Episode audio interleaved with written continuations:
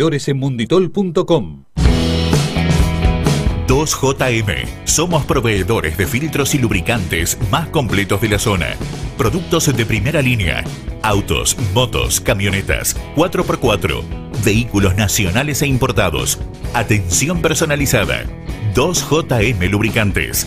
Salta 365. Frente a la plaza de General Pacheco. Tigre. Encontraremos siempre el momento justo. Sentí música las 24 horas. www.bitsradio.com.ar Sentir para creer, oír para llegar. Bits es música. 105 FM.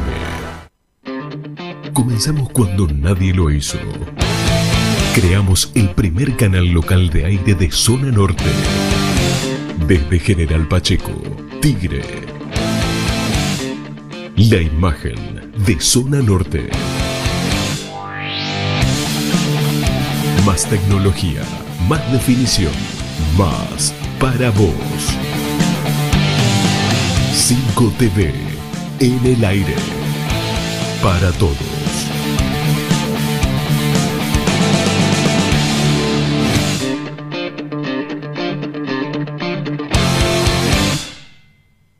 Cinco TV, la imagen de Zona Norte.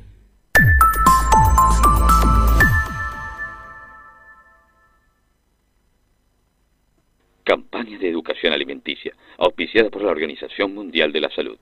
Para hacer un asado bien peronista se necesitan pocas cosas. La carne, la parrilla y una buena espátula. El método es fácil. Colocamos la espátula primero a 90 grados perpendicular a una línea del parquet. Luego empujamos hasta que se hunda en una junta de las mismas. Hacemos palanca y la pieza del parquet salta sola. Bueno, al fin, conseguí el parquet para el asado. ¡Vamos! Todos unidos triunfaremos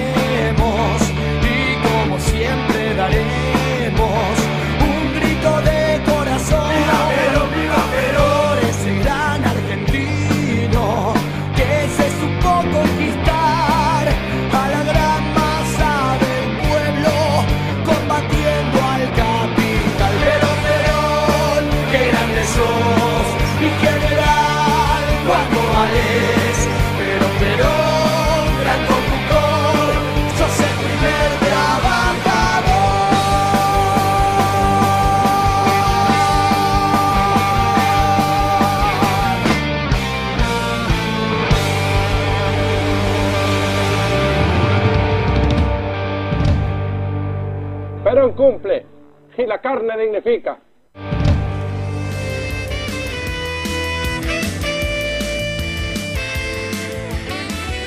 Bueno, muy buenas noches para todos y todas los que nos están escuchando. Al fin 18 grados de temperatura veo en la pantalla. Se va acercando la, la primavera, Yo el veranito con ese olorcito a libertad. Decía muchas veces, pero ahora, viste, te van robando las palabras. Ya vamos a hablar. Uno dice libertad y pienso en ese despeinado.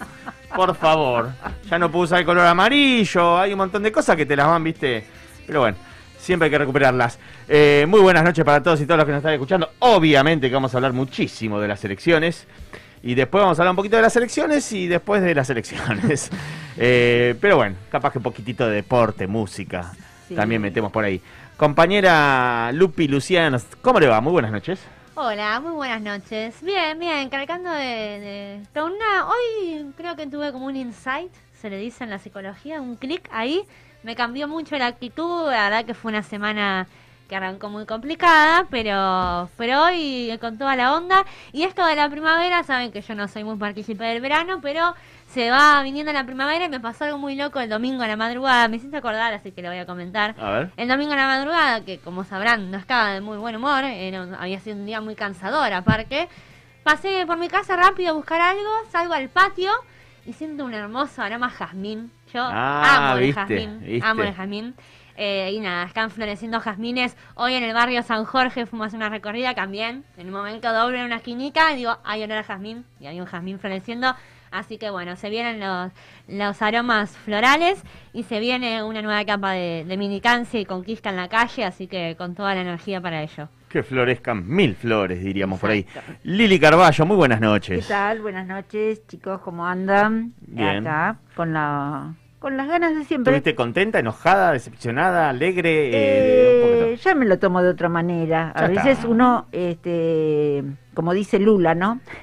Tantas veces que fue al fracaso, pero yo creo que tenemos la razón. Nos hemos levantado de tantas derrotas. Este, no- exactamente. No sé si de tantas es una es esto. Una paso, veremos qué pasa en noviembre, creo que es una señal fuerte y quizás me parece que siempre estamos en lo mismo, ¿no? Nos cuesta transmitir eh, las ideas porque en realidad no hay mucha gente que las transmita tampoco. Eh, el problema de los medios, bueno, un poco creo que siempre giramos en torno a lo mismo, ¿no? Eh, bueno, uno va a discutir, discute, va, charla con la familia, bueno, va escuchando distintos comentarios que también nos sirve, ¿no? Para no, no encerrarnos solo con, con la gente que piensa igual que uno, pero este, ahí prestar más, más oído. Bueno, Javier Parps, ¿quién les habla? Muy buenas noches. Eh, Eva y Alexis en los controles, que a veces los saludo, a veces no, me olvido cómo Y andan. hoy vinimos como- Muy bien. como Hoy- rapidito hoy entramos. Hoy me acordé, entramos menos cinco, corriendo, cortando Mandamos el clavo. video a último. Mandamos el- bueno, somos así. Eh, tratamos de hacer lo que se puede. Pero bueno, obviamente que vamos a arrancar con la coyuntura electoral. Pasemos las vías de comunicación porque hoy esperamos muchos mensajes. ¿eh? Enójense, pónganse contentos, discutan. Así que díganos qué piensan, qué golpe de timón hay que hacer. Pero bueno, sí, obviamente, como dice Lili, lo voy a repetir en el editorial porque lo estuvimos hablando, pero grande como siempre, Eve dijo, perdimos para ganar. Eh, ¿Qué es lo que estamos hablando después de todo? Los que piensan como nosotros, ¿no? Puede estar escuchando a alguien que diga, bien perdidos que están ustedes, porque cree que no, pero los que piensan como nosotros, mejor ahora. Mejor el cachetazo ahora, porque no solo se puede revertir, sino algo peor. Ganábamos por dos, tres puntitos, seguíamos así a media máquina con el... Con, a me- medio tibiesca, como vamos a charlar algunas cosas, y perdíamos en el 23. Así que, eh, nada, todo es eh, mejorable y hay que hacer lo que dice el pueblo. Eh, pasemos las vías de comunicación, Lupi. Sepan que, que dejamos un, espacio especial, me trabé ahí, me, me lenguó la traba, eh, un ratito ahí en el programa. Consideramos que hoy vamos a tener muchos mensajes y, y estamos dispuestos a leerlos a todos, así que siempre estamos orgullosos de que sean parte de nuestro programa, que se caracteriza por ser el programa que quiere llevar la voz del pueblo. Para mandarnos mensajitos eh, vía WhatsApp nos pueden comunicar al 11 27 80 37 14 o nos pueden llamar también telefónicamente al 4740 69 77. Como siempre saben, los invitamos a seguir nuestra página de Facebook, Casado con Parqué. Peronismo Revolucionario en Tigre también, ya que estamos le pasamos todos los chivos, que es la organización en la cual militamos, a nuestra candidata Natalia Reynoso también, así que tienen muchos lados ahí por donde seguir nuestras actividades, y a 5 Bits, el canal 5 TV, que también eh, nos acompaña y nos, nos permite este espacio. Así que esperamos los mensajes de los oyentes, ya tenemos un saludito de Juan de Rincón, que dice, nada está perdido, en noviembre lo damos vuelta, así será Juancito, así que a seguir la, la lucha. Bueno, y los medios hegemónicos de la derecha ya están diciendo golpe de Estado kirchnerista, más o menos, porque lo- los eh, ministros... La verdad que los ministros que responden más a Cristina presentaron la renuncia. A mí me parece muy bien. Digo, capaz que... Porque justamente los que no funcionan, ninguno presentó la renuncia. Entonces, me parece que es un poquito de apriete para ver si hay alguna reacción. ¿Y qué decía, presidente? Yo creo que algunos cambios tiene que haber. ¿eh? Eh, primero pensé que... que esto es un análisis propio, ¿no? Primero uno piensa más que las caras son las políticas.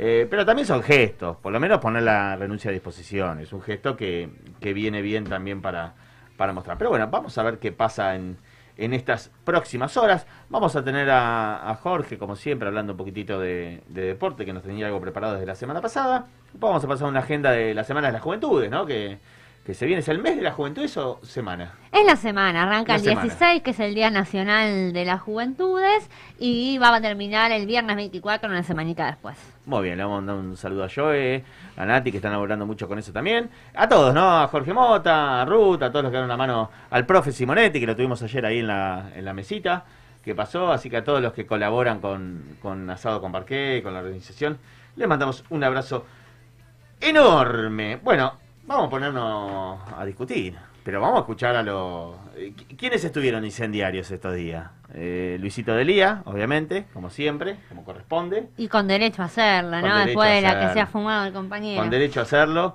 Eh, Juan Grabois, la verdad que muy bien eh, en la radio con Toñetti, muy bien en C5N ayer. Así que vamos a arrancar con Grabois, con, con un par de opiniones. Eh, y después vamos a hablar un poquitito y, y analizarlo. Va a ser una mezcla de columna, de debate, de videos, pero lo vamos a ir enriqueciendo. Arranquemos.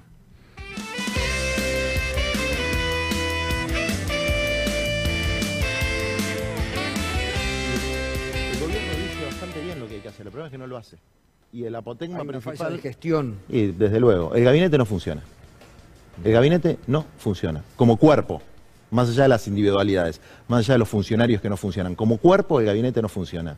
Hay, por ejemplo, en el aporte de las grandes fortunas, está la plata para ampliar el progresar. No se ejecuta la plata para ampliar el progresar. Es una barbaridad. ¿Y vos crees que los pibes no estén con bronca? Que no vean un tipito gritando como Milei y, y, y no lo voten pibes y no pibes. Sacó el 15% de los votos en la Villa 31. Ahora los vecinos de la Villa 31 se hicieron libertarios, ultraliberales de la escuela de Austria. No, vieron un tipo gritando que empatizaba con su enojo. Entonces, el gobierno dice lo que hay que hacer, pero no lo hace. Hay demasiada fotito, demasiado eslogan y hay que empezar a laburar un poquito más, hermano. Y hay que empezar a cortar las cabezas que hay que cortar. ¿Vos escuchaste hablar de Milagro Sala en la campaña? El 2019 se hizo campaña con Milagro Sala. Mucha gente escaló en sus carreras personales con Milagro Sala. No se habló más del tema. Y yo no te digo que es la prioridad hoy, pero es eh, la expresión de que cierta idea del, pragmatismo, de que soy un canchero y me las sé todas, y que soy un genio de la comunicación política, eh, te va a resolver los problemas electorales. En el caso de Lanús es muy interesante. Ahí gobierna Grindetti y Cambiemos. Hicimos una elección extraordinaria.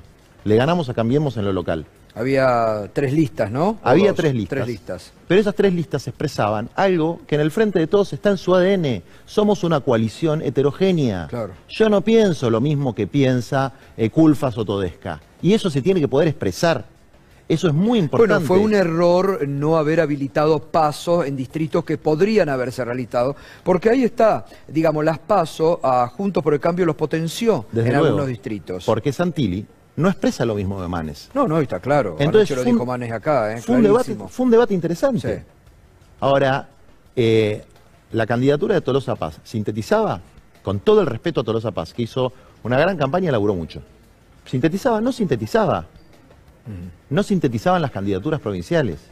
Y no hubo militancia enamorada de pelear por sus referencias, por sus proyectos, por sus consignas. Nosotros tenemos una agenda de tierra, techo y trabajo, de salario universal, de profundizar la cuestión educativa, de becar a los pibes. Yo quería militar esa agenda. Eh, no eh, agendas de minorías, digamos, que están muy bien, que están muy bien, pero hoy el pueblo necesita trabajo, tierra, techo y un ingreso que le permita vivir. Voy a ser duro con esto que voy a decir. Hay un, ¿viste que se habla del círculo rojo? Bueno, está el círculo rosado también. Hay un circulito rosado que secuestró el gobierno, como si fuera patrimonio propio. Y este es un gobierno de coalición, hermano. Este es un gobierno de una unidad que construimos con mucho sacrificio. Pues es que al presidente no se le puede acceder o no se puede acceder al presidente por el círculo rosado. ¿Qué sería el círculo rosado? El círculo rojo con Los de la rosadita. ¿Eh?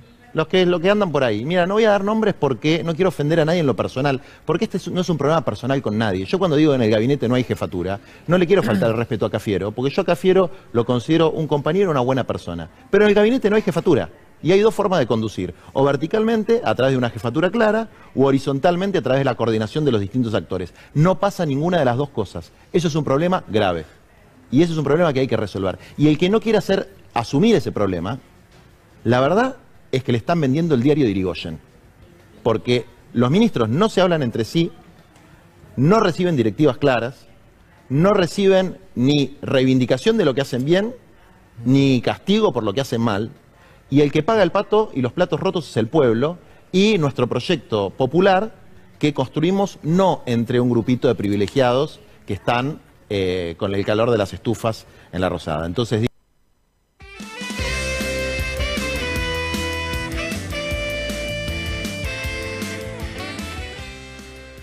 Bueno, Clarito, ¿eh? flojito. ¿no? Para ir arrancando, todavía falta de día. Pero, eh, bueno, nada, duro. Yo creo que mucha militancia y, y mucha parte de nuestro pueblo eh, piensan por ahí. Así que eh, lo dijo, lo dijo ayer, lo dijo con Toñetti. Eh, hay un- una molestia y, y un enojo, pero yo quiero aclarar. Bueno, voy a comenzar con lo, con lo que pensaba desarrollar, así después se prenden ustedes también. Eh, como decíamos al principio, ¿no? Eve dijo, perdimos para ganar. Y bien, como siempre, maestra eterna como es Eve, porque mejor ahora, ¿no? Para ver, para despertar, para entender, ¿por qué no nos com- por qué no comimos la curva todo? Porque en realidad no la comimos la curva, ¿eh? Porque uno ahora puede decir eh, eh, todas las cosas que faltaban, pero la verdad que todos pensamos que ganábamos. Yo pensaba que ganábamos por dos, tres puntitos. La oposición pensaba que ganábamos por dos, tres puntitos. Vuelvo a la eterna de basta de las encuestas. Hay gente que le paga a los de las encuestas. Bien, transmitámoslo en vivo. Transmitámoslo, transmitámoslo en vivo. Pero digo, ni hablar que todos nos comimos la curva, eh, porque todos pensamos que ganábamos, y la oposición pensaba que ganábamos. Eh, un paréntesis, no le demos más bola a las encuestas. Esos tipos cobran. Digo, la verdad que son unos estafadores seriales, todas las encuestas. Eh, siempre, en todas las elecciones le pifian. Digo, y hay gente, o sea, el que le paga te dice lo que quieres escuchar, te ponen siempre un 10, 15% de indeciso, entonces después zafan. Pero bueno, eh, no es que venimos a proponer una revolución total de esa que asustan a los pequeños burgueses, sino a trastocar las relaciones de poder de una vez por todas y no de amagar como hicimos como, con Vicentín, con lo de declarar los servicios públicos de- a la internet, la telefonía y el cable. Una simple revolución que para empezar, como dijo Grabois, muy acertadamente el lunes eh, mismo temprano, eh, se trata de cumplir con el contrato electoral que prometimos en 2019, porque seguimos con los mismos números de pobreza y la guita no alcanza. Eh, y como vemos, la vacunación eh, no alcanzó, no, no sirvió la vacunación como campaña política. Y saben qué, está bien, está bien, porque la verdad que es lo que digo, uno también se deja conducir por quienes conducen y no es para matarlos, pero bueno, la campaña era la vacunación y que traemos vacunas y que cuidamos al pueblo. Eh, no alcanzó, pero no alcanzó porque vivimos en un país de Estado presente, donde el peronismo vivió inculcando que el Estado tiene que estar para cuidarte, y lo estuvo y lo está, pero listo, para nuestro pueblo vacunarlo es una obligación del Estado. Y celebremos que eh, así sea. Así que la campaña, por otro lado, estos dos meses la tenemos que hacer por otro lado. Eh, después de Grabois, de lo que vemos, voy a sumar algo de lo de Delía, porque el Delía no tenemos el, no pudimos preparar el videito, pero se los voy a decir acá muy concreto. Dijo cosas parecidas a la de Grabois, pero quiero profundizar eh, con esto bien electoral. Delía dijo el lunes, ¿no? En lo estrictamente electoral cometimos errores que son de manual. Un error grave fue haber hecho listas únicas, que eso lo cometió también eh, Grabois. Habernos negado a hacer las paso. No quisimos hacer paso, cuando en realidad tendríamos que haber tenido cinco listas. Lo dije una y mil veces, dice, ¿por qué no poníamos a Bernie, a Randazo, a Tolosa Paz, a Alicia Castro? Y es verdad que ampliamos el espectro. Igual es lo que hizo la derecha, muy bien. O sea, vino Man, es un tipo que no vive en la Argentina hace 20 años, vino a explicarnos lo que teníamos que hacer. Eh, pero bueno, pusieron otra opción. Y la verdad que estaba por un lado Manes, radical, y por otro lado Santilli. Eh, entonces, eso hay que tenerlo en cuenta, ¿no? Y él dice después, miren, yo quiero mucho a los pies de la cámpora y no quiero hacer confrontaciones estúpidas, me parece que tenemos que estar orgullosos de nuestra juventud, que tiene una naturaleza, pero hay que cortarla con el sectarismo, que tiene una naturaleza excluyente, hegemónica, que margina a miles de compañeros. Yo quiero ser respetuoso con el compañero Larroque, pero ¿qué tiene que hacer la hermanita en una lista y no puede ir un dirigente social?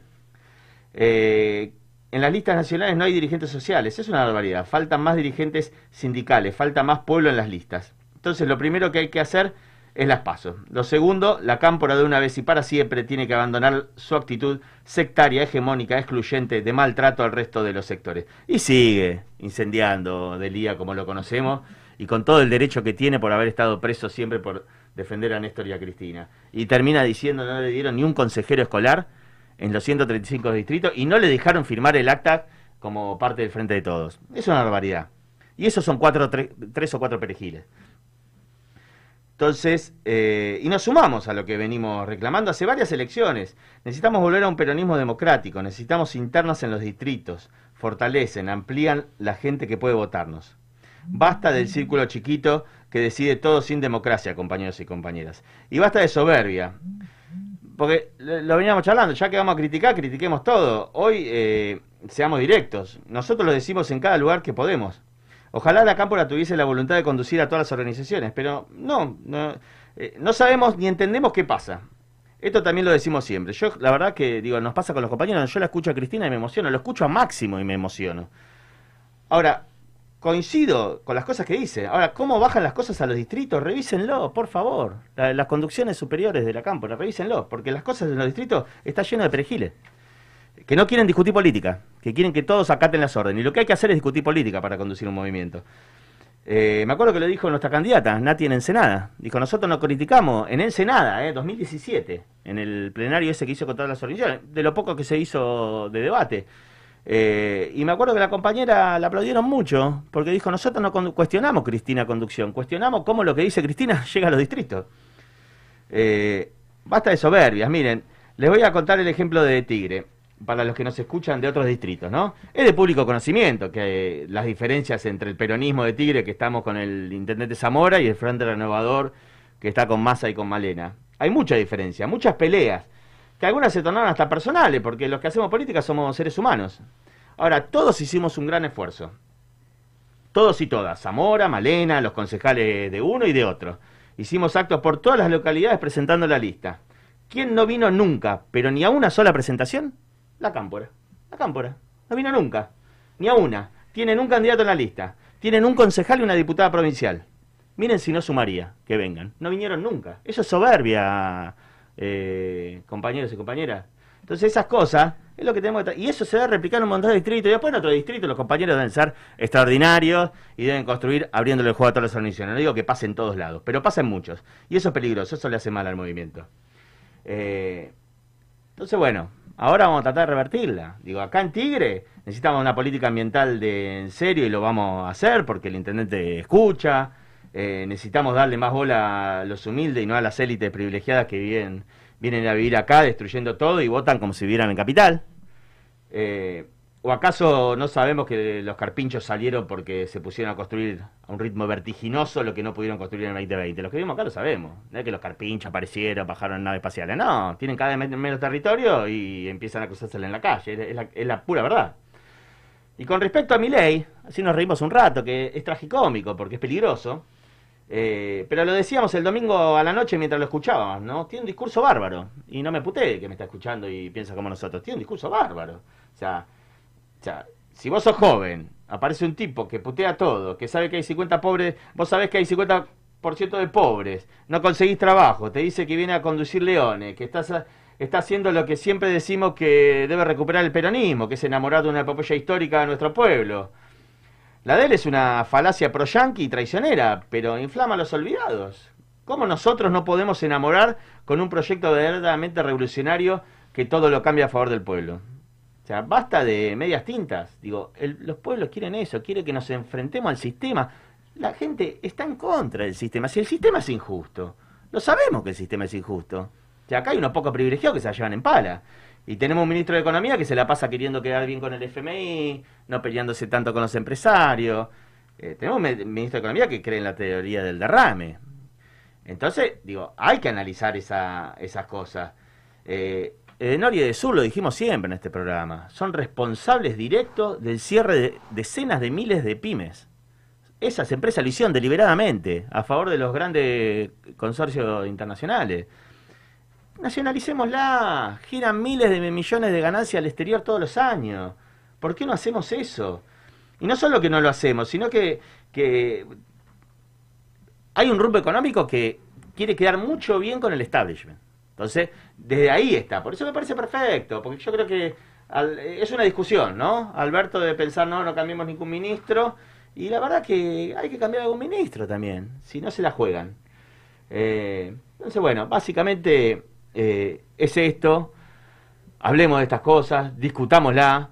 eh, pero está bien, está bien que nos haya pasado ahora, que tenemos la posibilidad de revertirlo y que en estos dos meses vamos a salir a caminar, vamos a hacer puerta a puerta y lo vamos a revertir. Porque los votos de Manes no van a de Manes no van a ir todos para Santilli, porque todos los que no llegaron al piso, porque hay un montón de gente que no quiere que vuelva el neoliberalismo de Macri. Eh, y se van a empezar a dar cuenta que Milei es un papá, un, mamarracho bancado por la embajada yanqui, que es libertario y no quiere nada. Lo único que quiere es libertad de mercado, libertad de empresa y poder echar a la gente como quiera. Entonces, esos tipos son peligrosísimos porque tiene labia, porque engancha, pero nosotros tenemos una doctrina, una historia y un rumbo para poner a la Argentina de pie y para hacerla libre, justa y soberana. Ahora lo que tenemos que hacer es decirnos hacerlo. Pongamos la renga, escuchemos un poco y ahora les escucho a las compañeras a ver qué dicen.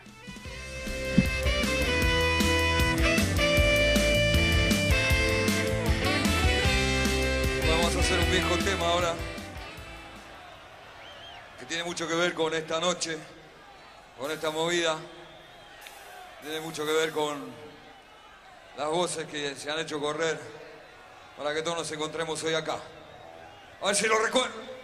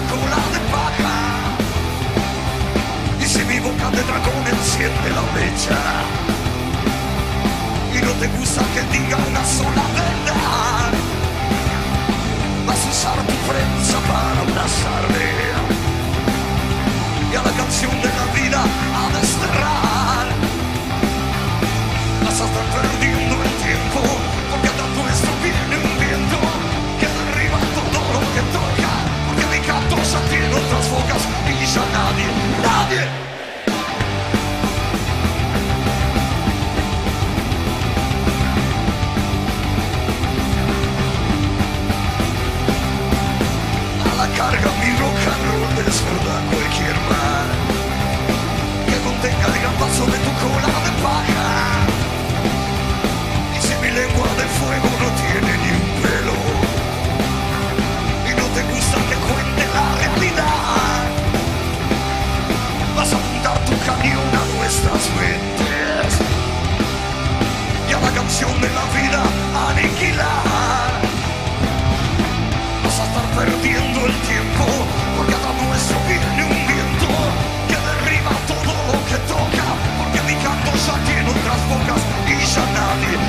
nadie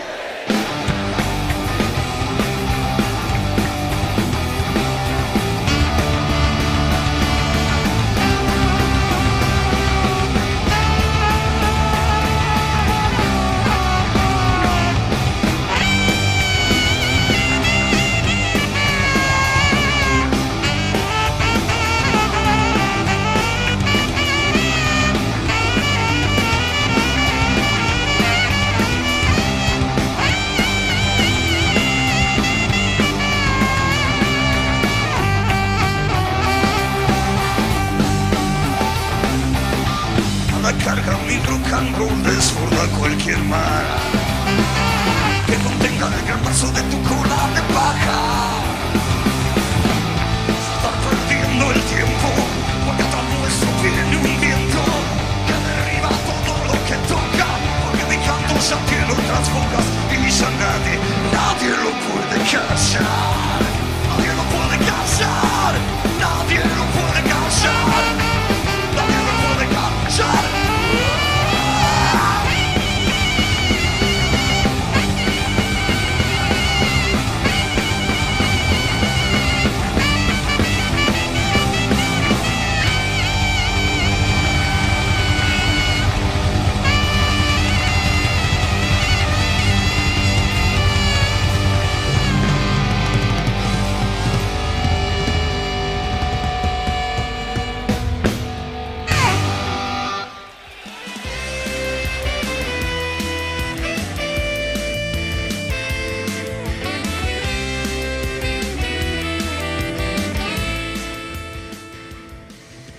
Bueno, las escucho, chicas. ¿Qué opinan de, de todas las barbaridades que dije, dijeron, dijimos?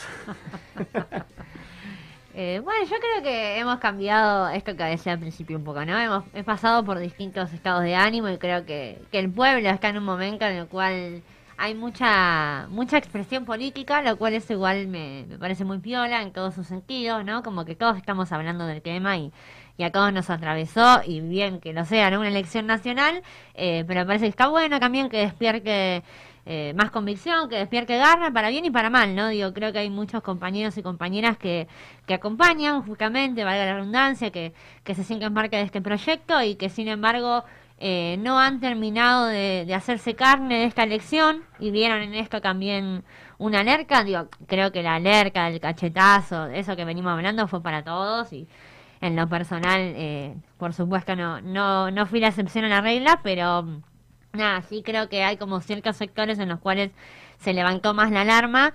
También, por supuesto, nos cabe como funcionarios dentro de, un gobierno del cual nos sentimos parte eh, y que también estuvo eh, a, la car- eh, a la carga, me quedé con el más, a cargo de, de esta campaña, más allá de que siempre decimos, nosotros a veces nos terminamos haciendo cargo de errores que, que fueron, no, de los cuales quizás fueron decisiones que no fuimos parte, eh, y creo que ahí está una de las grandes críticas, ¿no? Eh, más allá de que me resulte fuerte a veces mismo escucharlo a Grabois o eh, en algunos espacios públicos decir ciertas cosas, a veces a uno como peronista que está acostumbrado a las críticas a hacerlas hacia adentro, le resulta chocante, pero la, realidad es que la terminamos haciendo hacia afuera porque hacia adentro no tenemos rebote y no tenemos espacio, ¿no?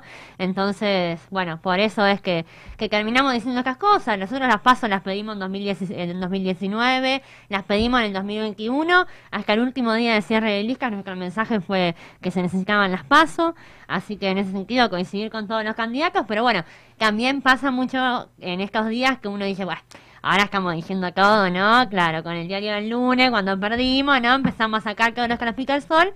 Así que me parece que eso, eh, nada, insisto con que necesitamos generar espacios para que esos carapicos al sol se saquen puertas adentro, que es la mejor forma que tenemos de enriquecer este movimiento.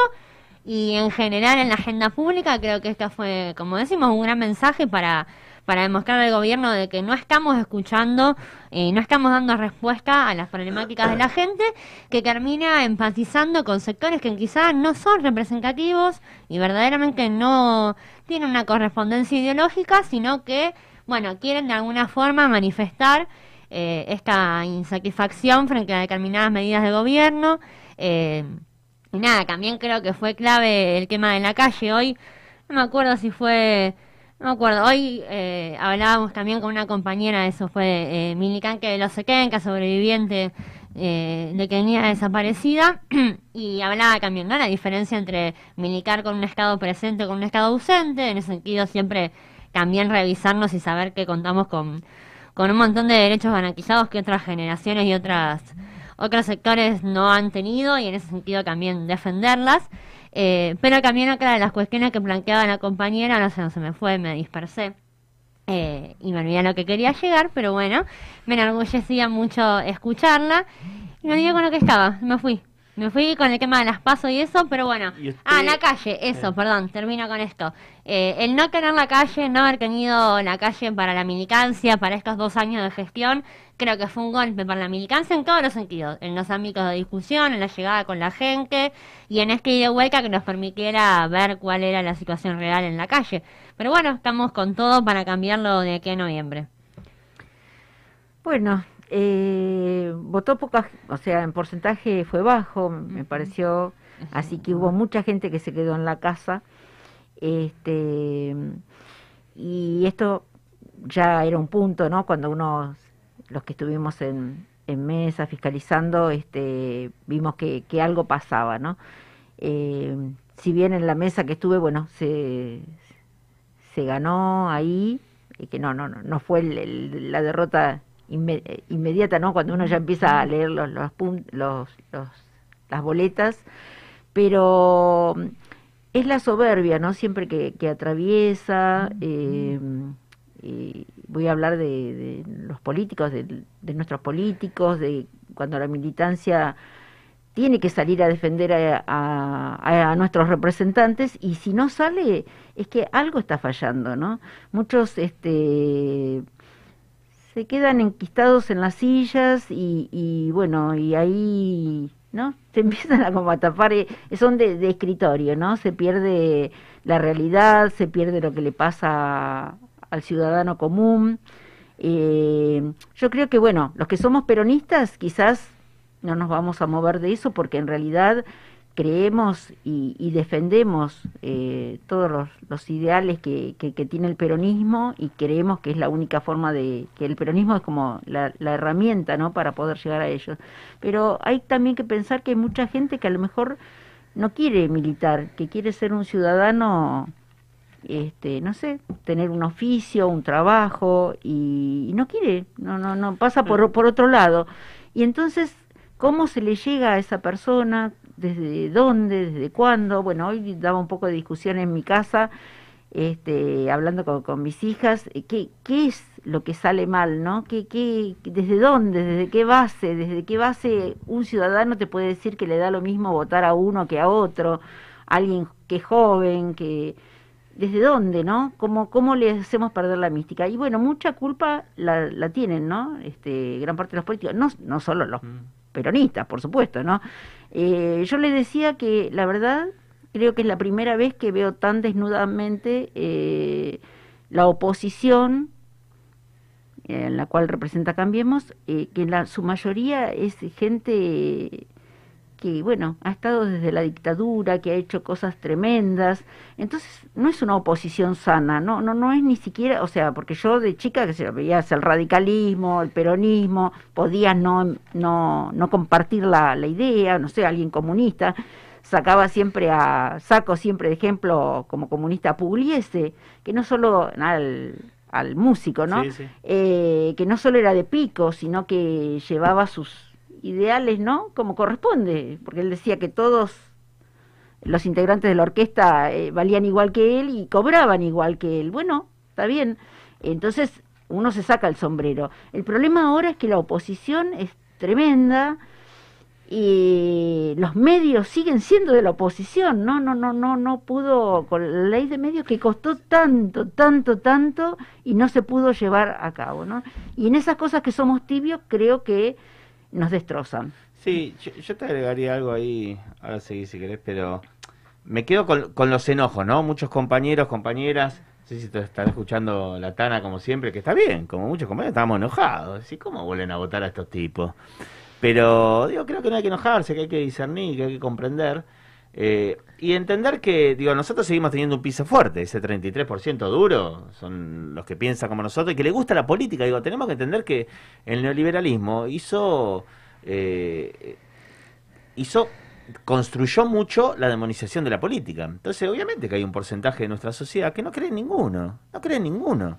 Entonces, para que crean y se enamoren de un proyecto colectivo, primero que hay que enamorar a un pueblo de epopeya histórica, lo voy a decir siempre, hay que eh, proponerle un proyecto a largo plazo, que plantee una Argentina grande, potencia, porque como decimos siempre tenemos todo, todos los recursos y todos los climas para hacerlo.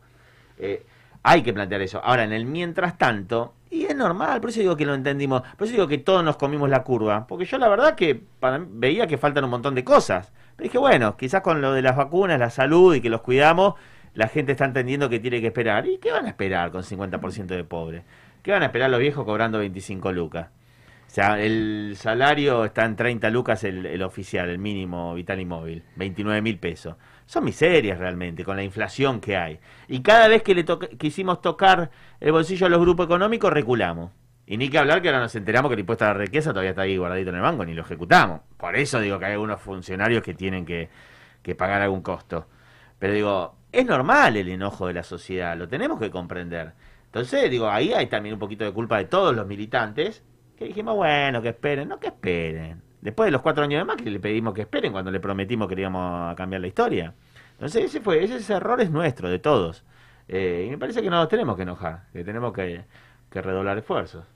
Sí, yo coincido totalmente, creo que hemos también eso hecho esa autocrítica en su momento con Cristina, que el mayor golpe, digamos, lo tuvimos cuando dejamos de profundizar, y creo que fue una de las deficiencias de este gobierno, más allá de que entendimos que estaba atravesado por una pandemia, eh, no podemos esto de las medias tintas, lo que decía Lili, coincido en general eh, con todo, sí, a veces quizá una, una cosa para aclarar con esto que sale de la política, la militancia, eh, quizás revisarnos porque nosotros mismos a veces ca- caemos en ciertos discursos de que bueno, la gente quizás no quiere militar, quiere ser un ciudadano común, un laburante, tener un oficio, qué sé yo, y en realidad eh, también quizás tenemos que empezar a cambiar esta concepción de qué es la militancia y entender que el laburante, que el oficio, que todo eso también somos la militancia, ¿no? Digo, digo porque a veces terminamos replicando cosas capaz de sin pensarlo, ¿no? Inconscientemente. Y pensar también qué tipo de militancia en todo caso construimos desde el peronismo, que sí muchas veces lo hemos hablado acá, ¿no? De que quizás las organizaciones duras, eh, ese nivel de exigencia eh, y de nada, de, de orgánica tan fuerte, miliciar, militar, por así decirlo de alguna manera, eh, no funciona y que tenemos que generar estructuras más inclusivas, es un poco lo que decía Grabois también, eh, y bueno, en ese sentido, repensar también cómo enamoramos de la política, como decía Javi. ¿Hay algunos mensajes? Aprovecho para leerlo. ¿O está Jorge al habla? Está Jorge. ¿Está Jorge ahí? ¡Jorge! ¿Lo que le hemos colgado ahí? Esperar, lee los mensajes, lee los mensajes. No, no, no. Vamos, vamos con el deporte, después leemos todo, dale. Hola, hola, Bueno. son- tira dos, dale. Tira dos y después seguimos. Bueno, dale, dice, hay que salir a bancar, hay que salir a mostrar. Fue un shock, pero nada es imposible. Carmen de Calar, mirando Canal 5. Después dice, basta de cacas, diría Capuzotto. No hay que Eh. aflojar, los miro siempre, chicos. Marquín Rojas. Y acá nos pican un palazo. A ver si aprenden con esta lección que la gente está cansada, señores. Muy Así bien. que bueno, estamos Es lo que estamos, tra- es lo que estamos tratando de comprender. Compañero Jorge Mota, ¿cómo le va? Nos olvidamos de usted, mil disculpas. No, no, yo sé que no se olvidaron hoy, yo sabía Yo que iba a ser un programa muy especial y realmente eh, es como que esta realmente la creo que la columna deportiva hoy es como no sé si es como decir como un bálsamo ¿vio? para Para bajar un poco los cortar un poquito. porque claro nada más porque sinceramente era como para que uno se prendiera también en lo que tendría que hablar Si querés bueno. tirar un minutito de tu opinión, estamos acá para eso. no, está bien, está bien, pero es que estoy totalmente de acuerdo en todo lo que eh, en todo lo que vi, en lo que escuché de la carta, en lo que dijeron ustedes y ya lo hemos hablado y sabemos que como dijo eh, usted justamente el día domingo tenemos que volver a salir a enamorar a la gente. Tenemos con qué y tenemos que salir a enamorar otra vez a la gente y tenemos que volver a hacer cada vez más peronismo. Eso por lo único que podría llegar a agregar. ¿eh? Muy bien, cuéntenos de deporte. Bueno, vamos con el deporte rapidito, empezamos con la Superliga, se está jugando la fecha 11, siguen punteros Talleres y Lanús con 23, 20 puntos tiene Estudiantes, hay que ver qué pasa esta noche con tu equipito, Vamos. si llegar a ganar queda dos puntos de la punta. Ah, chalá. Eh, bueno, como cuántas fechas. Estamos ahí, estamos ahí. Oh, Pero aga- pero- agarramos la punta y no la soltamos más, eh, cuidado. eh. Y puede ser, aparte falta poquito para el River Boca o Boca River, no me acuerdo realmente en este momento en dónde se va a jugar, eso soy co- eh, se lo debo, como dijo un amigo, un conocido nuestro. Eh, fútbol femenino, tenemos en el grupo A San Lorenzo y Boca punteros con 12 y en el grupo B Aguay eh, con 15, pero hoy jugaba, perdón, mañana juega River, si gana alcanza a Aguay. En la primera nacional, que siempre nos piden que hablemos de Tigre, tenemos la lamentable noticia de decir que ayer perdió, creo, no sé si fue ayer o antes de ayer que perdió... eh, Con Quilmes, ¿no? Con Quilmes 2 a 1 y lamentablemente perdió la oportunidad de seguir en la punta porque, ¿qué pasa? Tigre ya quedó libre, mejor dicho, está quedando libre en esta próxima fecha. El puntero le sacó ya tres puntos y si vuelve a ganar, bueno, le va a sacar seis porque ya el puntero quedó libre. Ajá. Entonces, este, pero bueno, eh, no está no está muerto quien pelea. En el otra zona, Barraca Central, el equipo, como digo yo siempre, de- del presi de la AFA, eh, Tapia, va puntero. Parece que unos añitos lo dejaron ahí como que iba a estar cola, pero ahora de repente, oh, no sé qué habrá pasado, está peleando para un lugar en la primera. Y también otro equipo es de Santiago del Estero, está ahí prendidito también. Bueno, una noticia. Empezó el Mundial de Futsal. ¿Saben lo que es ustedes el futsal? Es fútbol de salón. Se juega con reglas diferentes a las que se juegan lo, el- en lo que sería el baby fútbol. lo que- Sabemos mucho por el coco. bueno, exactamente, por Coco Lizo, exactamente. Bueno, el, el resultado de Argentina, que es el último campeón mundial justamente del futsal, fue nada más ni nada menos que 11 a 0 a United, a United States of America, es decir, a los Estados Unidos. ¿Eh? Muy bien. Lindo resultado. Bueno, ahora. Para equiparar un poco la bronca del domingo. Claro, más o menos, ¿vio? Bueno, ahora jugamos con Serbia el día 17 a las 14 horas y contra Irán, la última fecha de ese grupo, el 20 también a las 14 horas. ¿Dónde lo podemos ver? Como siempre, por Deporte B o por la televisión pública. El único deporte que vamos a pasar que no tiene nada que ver, empezó el campeonato, la Copa de Oro, lamentablemente nuestro pollo abandonó, pero la punta de la Copa de Oro igual sigue en manos de Chevrolet, gracias a Arduzo. Este, bueno, ustedes saben que yo tengo un dilema. Eh, tenemos un videito para pasar y yo estoy tratando de hacer todo lo más rápido que puedo. Tranquilo, tranquilo, tranquilo que estamos bien. Pero resulta que eh, yo quiero leer algo. Eh, yo hoy puse en un posteo de Facebook y comenté, yo a veces cuando eh, pongo el me gusta, después pongo un comentario, y yo puse, tenemos que ser como la Guardia Imperial. Eh, yo quiero hacer una aclaración. Ustedes saben que la Guardia Imperial le dicen a la hinchada de Racing, pero yo no lo quiero que lo tomen ustedes, eh, digamos, totalmente porque es la hinchada de Racing. Yo quiero que lo tomen, yo quiero que lo tomen como es hinchada de Racing, pero en realidad esto quiero que se traslade a como a, a- a lo que sería el peronismo. ¿Está? A ver, voy, voy a hacer el trabajo. Bueno, entonces yo les voy a leer esto. Dale. En 1948 el periodista Américo Barrios, en el que describe el fenómeno social de la hinchada de Racing, por primera vez nombra como la Guardia Imperial a toda la pasión, resistencia y amor por los colores para disfrutar y emocionarse. Siempre acuérdense de todas las cosas que se ha pasado el eh, Racing. ¿eh? Por eso es lo que digo y lo que les voy a leer. Como el árbol vigoroso, firme en el camino bajo las tormentas, aunque el vendaval destroce las cosas vecinas, así es la hinchada de Racing. Como el soldado heroico erguido en la derrota como si fuera un triunfador, así es la hinchada de Racing. Como la montaña siempre fiel al lugar en donde echó sus raíces fabulosas, imponente e invariable, así es la hinchada de Racing. Como el bosque inmenso a quien el viento no solo lo abate, sino que le sirve para propagar su semilla y engrandecerse, así es la hinchada de Racing.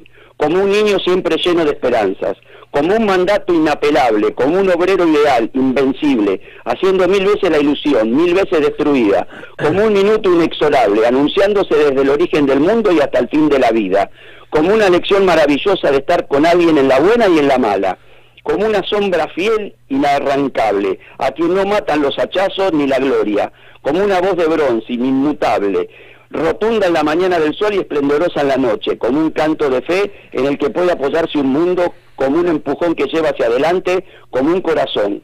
Así es la hinchada de Racing. Ella cada domingo una lección de vida y cómo es capaz de mostrar luminosamente su ejemplo y por qué es capaz de no abatirse jamás. Dios le concede el honor supremo de hacer caer sobre ella todas las esperanzas, porque eso se vive, para que sepamos que la grandeza misma no está en la victoria, sino en aquel que cae y se levanta. Ahora que conozco a la hueste de ese club zigzagueante por disposición divina, comprendo cuántas cosas podrían hacerse con ellas. Cuando me mezclo en las tribunas en donde la hinchada celeste y blanca está intacta pese a tres derrotas anteriores, oigo a ese diputado que dice suspirando, ay, si yo hubiera tenido una muchedumbre así que me siguiera con adeptos de esta calidad, habría conquistado el mundo. Y envidiando al club que tenía semejante escolta humana, sigue suspirando. Y los partidos políticos que tienen que pegar cuatro gritos en las esquinas, como el vendedor de la serpiente que pregona el callicida para juntar frente a su tribuna 50 curiosos, abren los ojos asombrados con ganas de repartir fichas de afiliación entre la hinchada de Racing. Porque con una hinchada así, un partido llenaría con sus candidatos todas las bancas de un parlamento sin oposición. Y un día, no lo olvido, paseaban junto al río a una virgen coronada de flores, seguida de una decena de devotos rezando. Y junto a ella, que estaba hermosa y solitaria, la multitud de Racing pasaba como una marea gigantesca, y una anciana la miró ansiosa diciendo para sí, si nuestra virgen tuviera una procesión como esa, y los poetas, y los inventores, y los sabios, y los artistas, y las mujeres bonitas, si tuvieran esa multitud de admiradores tan aferrados a su amor, tan fieles, cuán distinto sería el mundo, porque entonces la virtud tendría premio seguro y valdría la pena soñar. Con una hinchada así, la centenaria Miss Tenguet, les aclaro que es una, era una vedette y actriz eh, francesa, eh, tendría 10.000 adeptos vivándola por las calles, no importa la edad, Y el latino aquel no habría podido decir jamás con desengaño, así pasan las glorias del mundo. Algún día le diré a Racing que me preste esa escolta maravillosa que llena las canchas y a quien por ser numerosa no le importa el resultado del partido. Y proyectaré cualquier empresa grandiosa y romántica para que cuando esté sucumbiendo, ya sin remedio, escuchen la agonía a mis fieles exclamando, la Guardia Imperial muere, pero no se rinde, porque con ella es lindo no solo vivir, sino morir. Muy bueno. Mira, Perón, muy bien, Mota. Muy lindo. Qué grande, Américo Barrios. Debo admitir que que siempre dije que si no fuera de Boca sería orgullosamente de Racing. La verdad que es, es un cuadro al que admiro y una, una hinchada, mejor dicho, a la que admiro Pero mucho. vuelvo a repetir, yo esto no lo quiero decir como hincha de Racing, lo, porque yo sé que nosotros los peronistas tenemos mucho de esto, por eso digo, nosotros también tenemos que ser como la Guardia Imperial, y ahora más que nunca, compañeros. ¿eh? ¡Viva Perón! Viva Perón, bueno, vamos al No- videito ¿nos que vamos con el- para, con el para videito? claro, para que vean cómo es el cenar realmente. Ah, y cierto, los vamos, carajo. Que nos quedó de la semana pasada. Dale, nos vemos, Mota, un abrazo. Abrazo, Nos vemos. Jorge. Chao.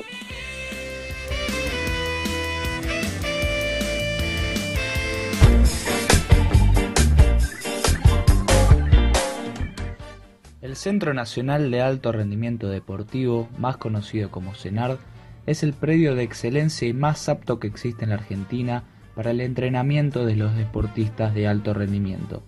Perteneciente a la Secretaría de Deportes de la Nación, se ubica en el barrio de Núñez, a pocas cuadras de la cancha de River, casi sobre la avenida Libertador y Crisólogo Larralde.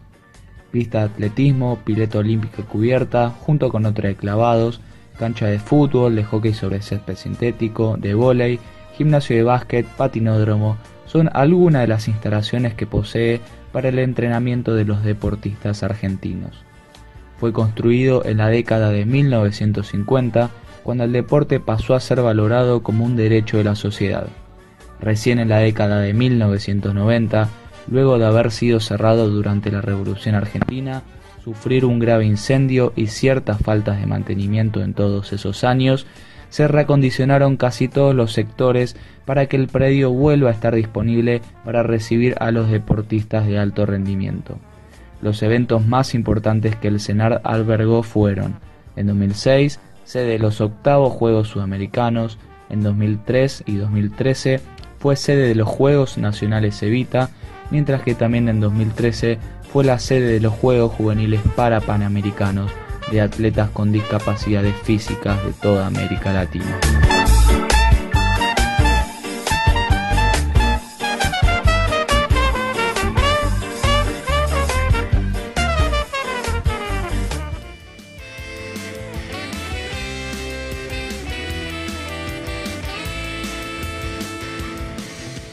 Bueno, nos quedan 10 minutitos de programa, 14 grados la temperatura, ya bajó un poquitito, se hace de noche.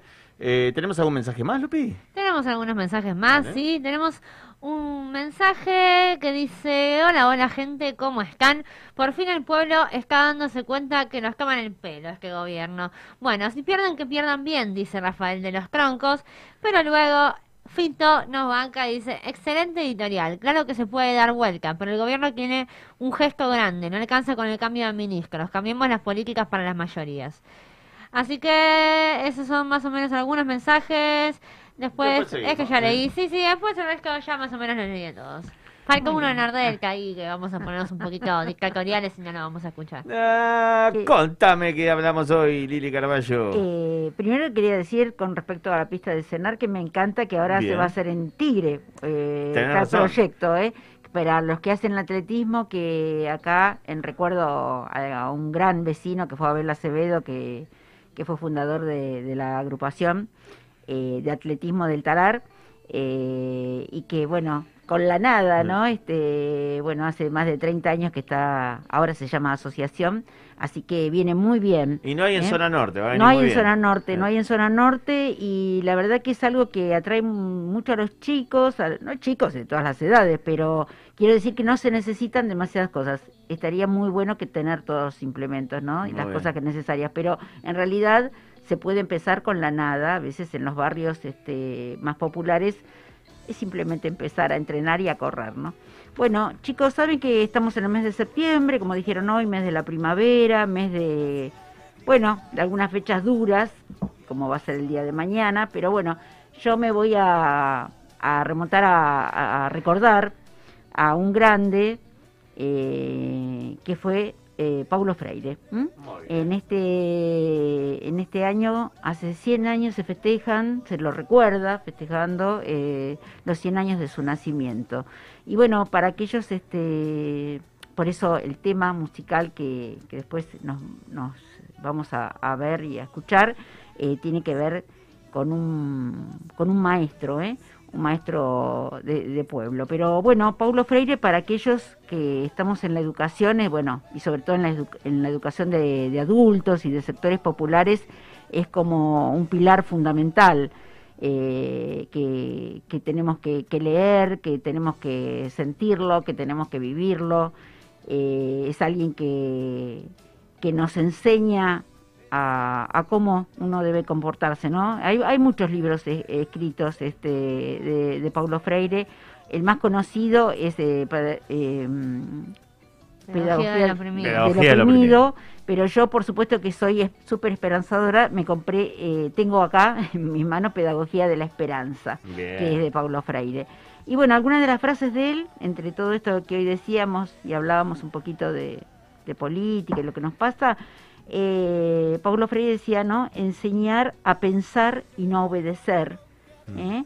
Eh, que es, eh, bueno, ahí, ahí, de- eso, para eso está la escuela, ¿no? Para enseñar a pensar. Y nosotros, los más viejos, venimos de una escuela que nos enseñó a obedecer. ¿eh? Todo lo, lo vertical era así, se subrayaba en rojo, en el cuaderno azul, los días lunes, los martes era el, el- el- el cuaderno verde forrado y había que y nadie te explicaba muy bien por qué, ¿no? ¿Por qué tenía que ser este los martes el verde y el lunes el azul? Bueno, entonces, bueno, a no obedecer. ¿eh? Cuando Muy algo no está bien, no obedecerlo. Y A tener espíritu crítico, y algo decía, ¿no? que, que- exactamente. Y algo que decimos a veces los, los muchos los, los maestros decimos la educación no cambia al mundo, pero cambia a las personas que van a cambiar al mundo. ¿eh? Este, Paulo Freire tuvo una muy linda conversación con Lula, que Lula decía que él no leía y que Paulo Freire sí. Este, pero Paulo Freire lo paró y dijo, no, no, usted no leerá a lo mejor en libros, pero lee la realidad del pueblo. ¿eh? Y eso también es importante. Eh, no siempre el que más lee es el, el- el mejor, ¿no? Pero bueno, esto de poder llevar a la práctica, eh, en este momento Paulo Freire está prohibido en Brasil, como lo estuvo por mucho tiempo también, porque fue tan grande la transformación que pudo hacer en los sectores populares que cuando se dieron cuenta lo que el cambio que, que se podía hacer, ¿no? Desde un pueblo analfabeto a un Pero pueblo ¿cómo que está prohibido ahora? y sí, este, ¿Por nuestro bueno, imagínate. por, nuestro amigo Bolsonaro? Dios. Imagínate quién está. Bueno, les cuento un poquito, eh, Paulo Freire, que es uno de los mejores y más destacados pedagogos del siglo XX, nació en 1921 en Recife, Brasil, fue profesor de escuela, creador de ideas y del llamado método Paulo Freire. Esta metodología fue utilizada en Brasil en campañas de alfabetización y le acarrió la persecución ideológica, la prisión después del golpe militar del 64 y un largo exilio. Con su revolucionario método introdujo a los analfabetos en la complejidad del conocimiento como primer paso para ensanchar el horizonte del mundo, recuperar la dignidad y construir la esperanza. Sus obras, publicadas en gran parte eh, por el siglo XXI, ofrecen ideas claras y rotundas, sencillas y sugerentes, abiertas a todos los lectores. Recibió el título de doctor honoris causa en 27 universidades internacionales, entre numerosos reconocimientos, como el Premio UNESCO de Educación para la Paz en el 86 y el Premio Andrés Bello de la Organización de los Estados Americanos como educador de los continentes en el 92. Y bueno, nos dejó físicamente en San Pablo en el año 97. Y ustedes saben que en estos días, el sábado también fue el día de- del maestro, esta semana viene el día del profesor. Y la verdad que hubo como mucha gente, ¿no? Que te cambia el rumbo. Yo siempre lo sentí así, siendo estudiante. Y, y también después con colegas, ¿no? Que, que la tienen tan, tan, tan clara como sería hoy, qué sé yo, Yasky, este, Hugo Yasky, eh, que bueno, para mí me honra, ¿no? Que esté como diputado. Así que un pequeño homenaje Bien, a Freire, bien. a los maestros, eh, en esta canción que vamos a, a escuchar y ver. Dale. nacido soy copla que el viento lleva. A veces canto en el árbol que se deshoja de pena. A veces.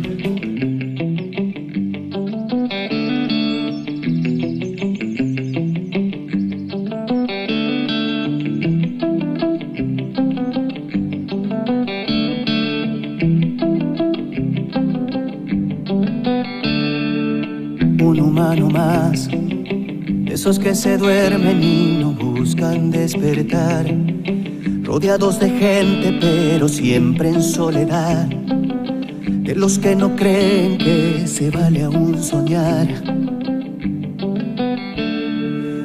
Un humano más, que mueren viviendo de eso yo no quiero ser, que se pierdan esta maravilla de nacer pisando esta tierra que gira, tan viva, tan bella, tan mía. Sentir por dentro la vida correr, un humano más, de esos que parido las estrellas con dolor, para que tú elijas la que quieras por amor, de consecuente sin disfraces, por lo que dirá la gente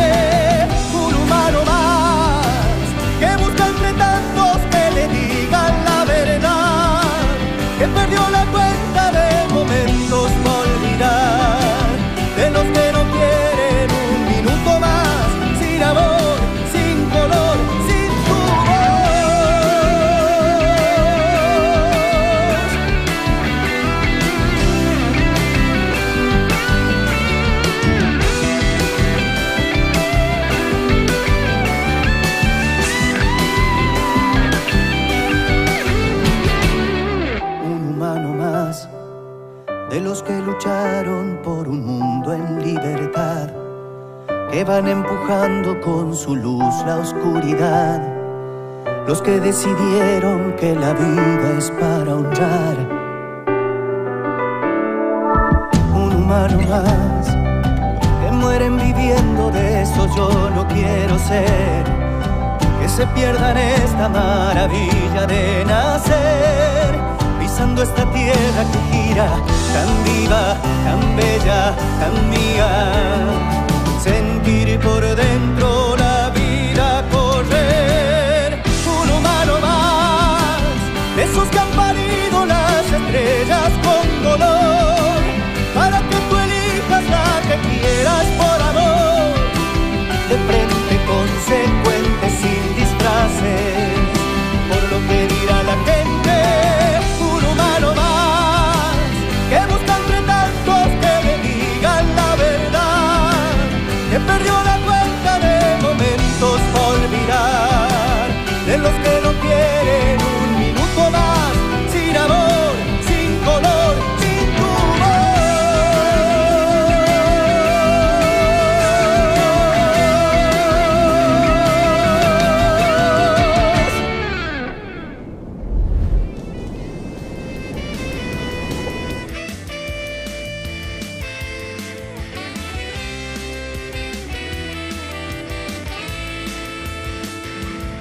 pasamos un minutito, ya nos vamos volando, pero Lupi va a tirar dos o tres actividades. Ay, sí, y un saludo especial, perdón, pero el día de la maestra, un saludo especial a mi abuela, que es mi gran Muy maestra, bien. y escucho este tema y, y no, no puedo no hacerlo.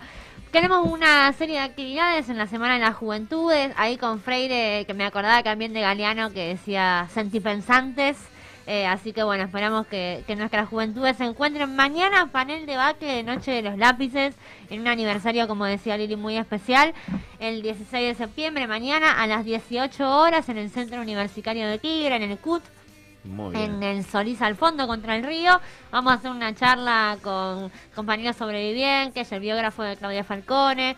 Eh, y bueno, rápidamente también les digo que sigan a Juventud Tigre, así cualquier cosa que se me escapa pueden buscarla ahí en Facebook o Instagram. El viernes también vamos a estar en el Rincón, en Villa Liniers, haciendo un barrio adentro, una jornada de integración con los pibes y las pibas de la zona. ¿A qué hora? con múltiples talleres de 15 a 18 horas en Villa Liniers, en lo que sería Williams, entre Gardel y Esquiu, es justo al lado de la cancha de Tigre, pegadito al Procrear, así que la gente del barrio la va a conocer, ahí nomás en la 49.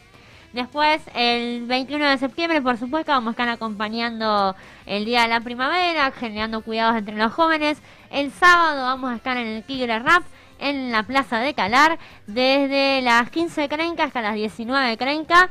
Así que queremos un montón de cosas y me quedaron afuera. Hay cuestiones de soberanía, Síganos de en ambiente. Instagram y en Facebook Juventud Tigre. Exacto. Muchas gracias, gracias al canal que nos van con unos minutitos más.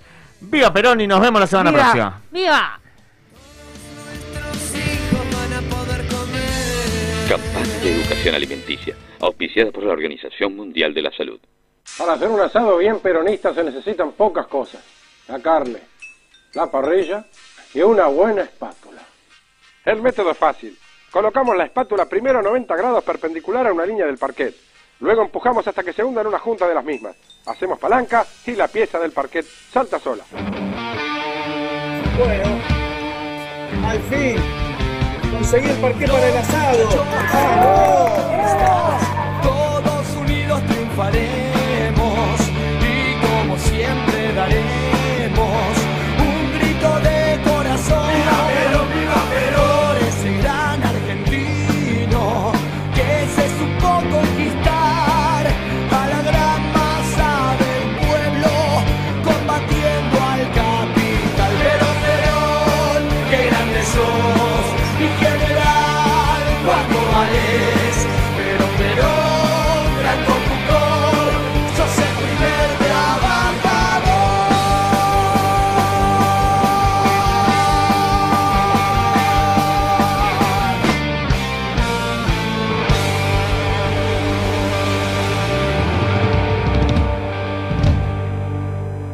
Cumple y la carne dignifica. Encontraremos siempre el momento justo. Sentí música las